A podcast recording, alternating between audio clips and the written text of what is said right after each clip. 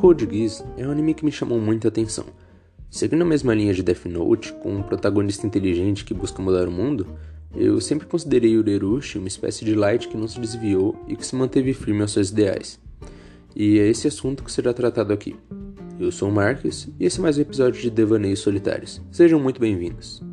A história de Code Geass é sobre Urerushi, um estudante do Japão que é chamado de Área 11, nesse caso. É um território colonizado pelo Sacro Império Britânico. Ele então encontra uma arma secreta do governo, por assim dizer. A arma é Sichu, uma bruxa imortal que lhe oferece o poder que ele mais deseja: o poder de comandar as pessoas. Por meio de seu guis, que é uma habilidade ocular, ele então tem o poder de ordenar algo e assim ser feito pela pessoa que ele encara. Porém, só funciona uma vez por pessoa.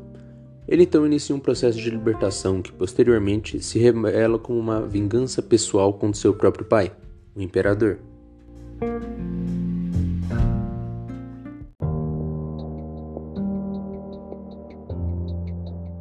Sob o pseudônimo de Zero, é possível ver que o Urerushi é um cara idealista. Ele propaga os seus ideais, por mais difíceis que eles possam parecer ser colocados em prática. Num misto de nacionalismo com separatismo, o grupo dos Cavaleiros Negros, que é montado por ele, começa pouco a pouco a retomar o país. Por outro lado, um amigo de infância do Urerushi e filho do primeiro-ministro japonês Suzaku traça um caminho com um fim similar, porém com um diferente trajeto. Ele tenta combater o Império e seus males em relação ao Japão de dentro do governo e não externo a ele, um jeito de gradualismo. O anime traz muitas referências a xadrez, tendo em vista que isso é um esporte que o protagonista sai muito bem, sendo destacado logo no começo do primeiro episódio. Nessa representação, nós podemos enxergar ele como o Rei Negro e oposto a ele Suzaku sendo o Cavaleiro Branco. Mas qual deles dois tem razão?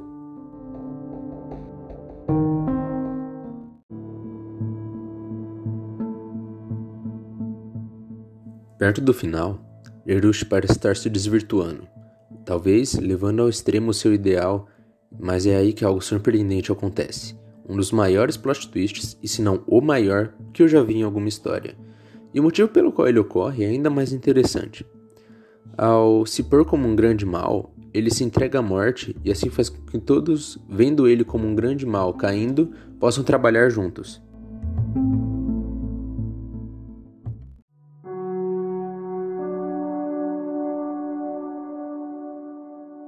Os fins justificam os meios? Os meios de Jerush quase sempre sim, e esse é o ponto sobre o qual eu reflito. Não tem como haver um bom fim por meios maus. Logo, todo fim obtido por meios maus é mau. E, portanto, os fins justificam os meios, porque toda ação ética empregada por um objetivo ética é válida, e é exatamente esse tipo de pensamento que nos falta e que nos faria tanta diferença. A modernidade líquida é um fenômeno bastante conhecido. Estamos cada vez mais acostumados a coisas passageiras e falta firmeza em tudo.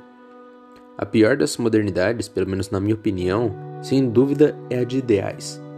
Pessoas com ideais voláteis que se movem com as massas e, na maioria das vezes, se agarram ao governo como sua fonte de ideais, isso tudo acontece porque definir o certo e o errado, seus objetivos e o que se deve ou não fazer é uma tarefa difícil e trabalhosa é necessário reflexão e confrontação do próprio eu, e isso é assustador, e assusta a maioria das pessoas.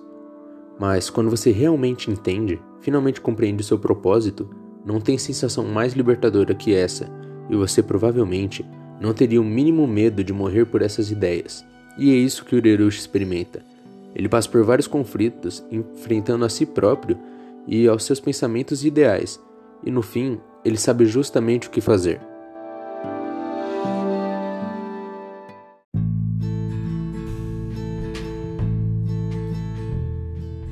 Sem arrependimentos e sem medo, ele morre com um sorriso no rosto, sabendo que o seu propósito será concluído.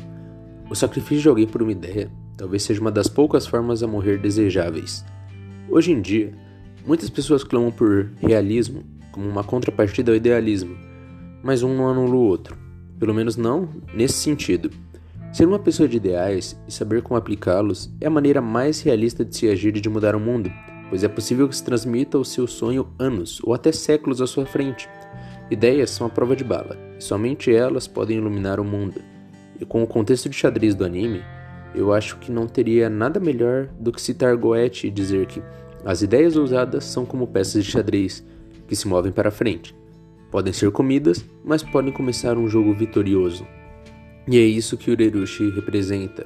Ele é a peça de xadrez que vai à frente, que mesmo sendo comida no jogo, sabe que aquele é um jogo que pode alcançar a vitória.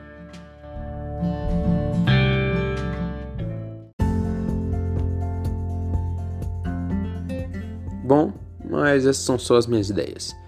Eu espero que vocês tenham gostado. E se vocês gostaram, me sigam nas minhas redes sociais, no Spotify e no Anchor, como Devaneios Solitários. E agora eu tenho um canal no YouTube, vocês podem procurar por Von Marquios.